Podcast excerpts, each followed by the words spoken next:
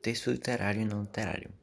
O texto literário são textos narrativos e ou poéticos que possuem elementos artísticos e tendem a causar emoção, tendo função estética, destinam-se ao entretenimento, à arte e à ficção.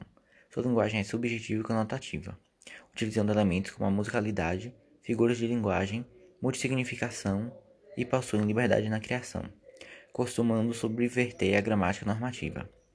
Seus elementos de composição são ficção, baseada na imaginação do artista.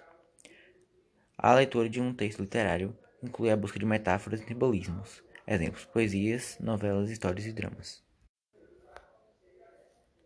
Texto não literário são textos informativos e objetivos, tendo função utilitária. Sua função é informar, convencer, explicar e comunicar, com a linguagem objetiva e denotativa, ou seja, sua linguagem é objetiva e clara. Geralmente adotam a gramática normativa e utilizam fatos e informações. Analisar um texto não literário requer confirmação dos fatos, conhecimento, desenvolvimento de habilidades e realização de tarefas.